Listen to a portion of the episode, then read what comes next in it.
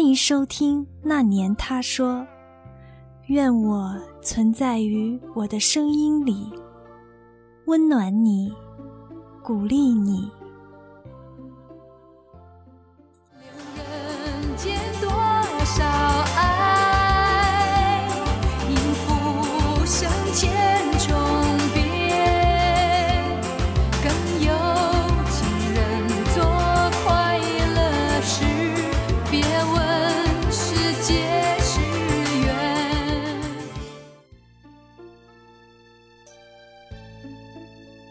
亲爱的朋友，你经历过多少别离？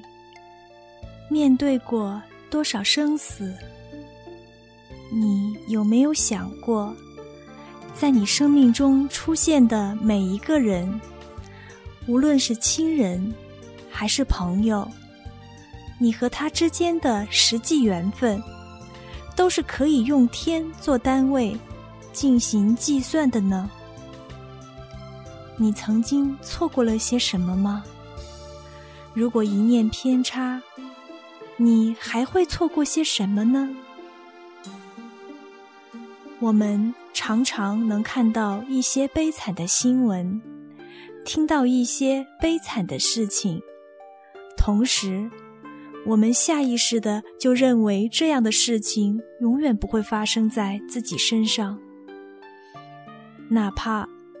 悲惨的事情发生在我们熟悉的小伙伴身上，我们也总是在震惊和难过之后，或多或少的有一些庆幸，然后还是认为这样的事情永远不会发生在自己身上。是啊，这是一种本能的自我保护。如果每天惴惴不安，还怎样去生活呢？在莫测的天道之下，我们如此渺小，可本来不就是在侥幸的生存着吗？可是，那些无常，本身却就是恒常。直到有一天。我们不得不去思考关于别离，关于生和死。前几天，在庆祝我生日的聚会上，一位朋友告诉我，他酝酿了几年的离家出走计划已经到了尾声，下个月就要和家人摊牌，并动身启程了。这是一个爱哭爱笑、常走极端的长不大的大男生，一直无忧的工作和生活在家族企业的保护伞下，却厌倦了商场上的尔虞我诈，厌倦了按部就班，厌倦了束缚，想去追求一种简单而自由的生活。在得知他的出走计划的。这几年之间，我多次理性的分析利弊，从现实到他的性格。我告诉他，如果走了这步棋，内心不够强大的话，不容乐观。那天，我仍然是习惯性分析，却无意的把玩和翻看了一下手机，顿时。我站了起来，停止了讲话，收起了笑意。朋友问我：“怎么了？”我说：“我表哥和表弟居然同时给我发了短信。”朋友说：“今天你生日，他们发短信给你很正常啊。”我说：“可是。”他们同时发给我的短信，只是问我在吗？回应我不安又无奈的眼神的，是一片寂静。在这寂静中，我拨通了电话，然后我很沉重的得知，奶奶病重了。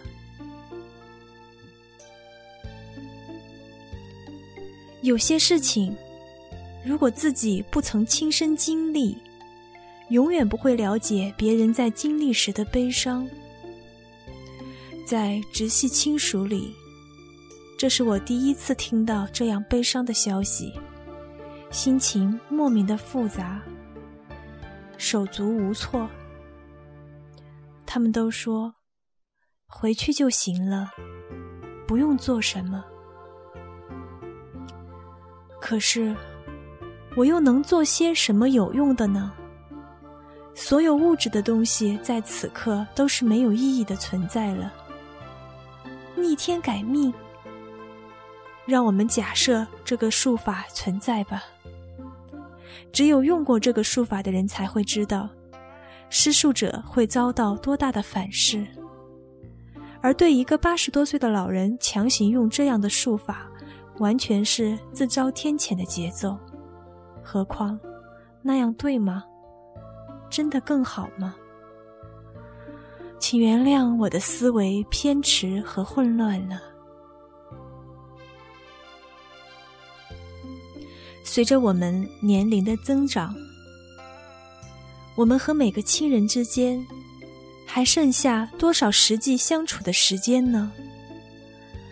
这个客观存在着的问题，只想一想，都会令人觉得无力、难过、悲伤。我们对朋友说着“来日方长”，可实际上，你还能和他相聚多少次？我们追逐梦想，可我们还剩下多少有效的时间呢？唯一能确定的，只是我们的悲伤，终究只是自己承载着的悲伤。就算有人愿意分担，可每个人都承载着很多的悲伤啊！我们怎么又忍心将自己的悲伤转嫁给别人呢？下一刻，我坚定地对朋友说：“你真的准备好了，就去吧，不要留下遗憾，免得以后后悔。”生和死，只在呼吸之间。换到这个角度来看同一件事，便觉得换种生活，真的不算多大的事儿了。换个环境生活的人比比皆是，他不是第一个，也不会是最后一个。想得到，总是要先舍弃的。舍弃的东西和程度不同罢了。他不会是舍弃最少的那个，也不会是舍弃最多的那个。每个人都是一个独立的个体。既然数年如一日的心意已决，给家人一个合理的交代，妥帖的安排，勇于承担，便是最好的了。无常既是恒常，那么，不如早点去拥抱无常，或者可以更早的拥有恒常呢？谁知道明天会发生什么？谁能肯定不会回到原点呢？抓紧时间，勇往直前的去经历，就够了。想要做什么事，说什么话，就尽快吧。把今天当成最后一天，不留遗憾。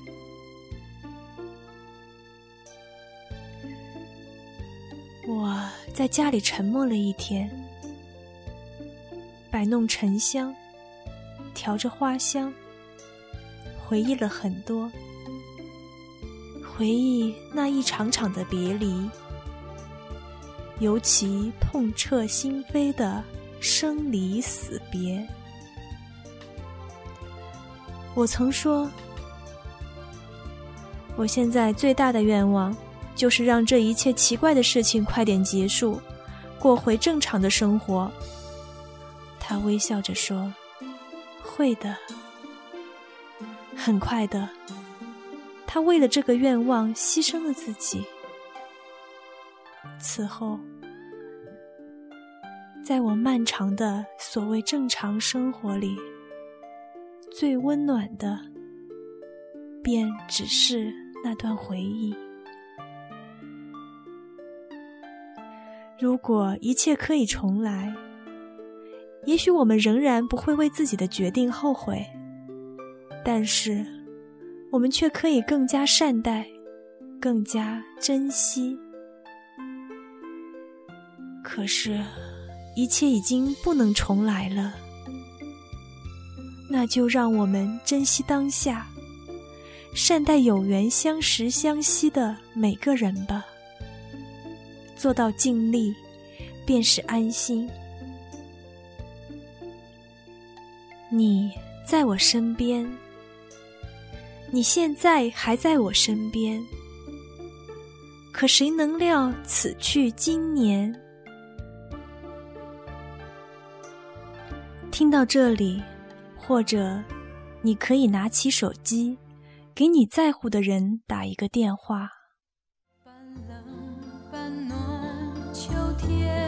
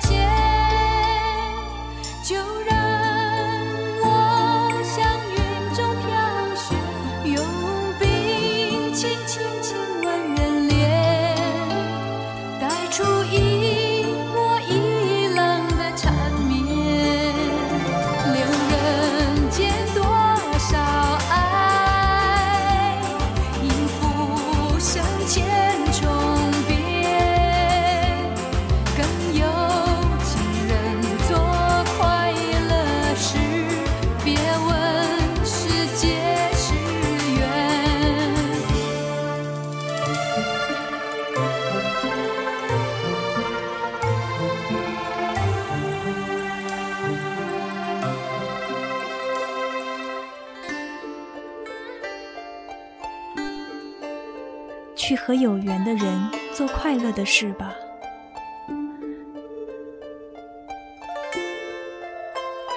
让我们的生命少一些遗憾。亲爱的朋友，我们下期节目再见。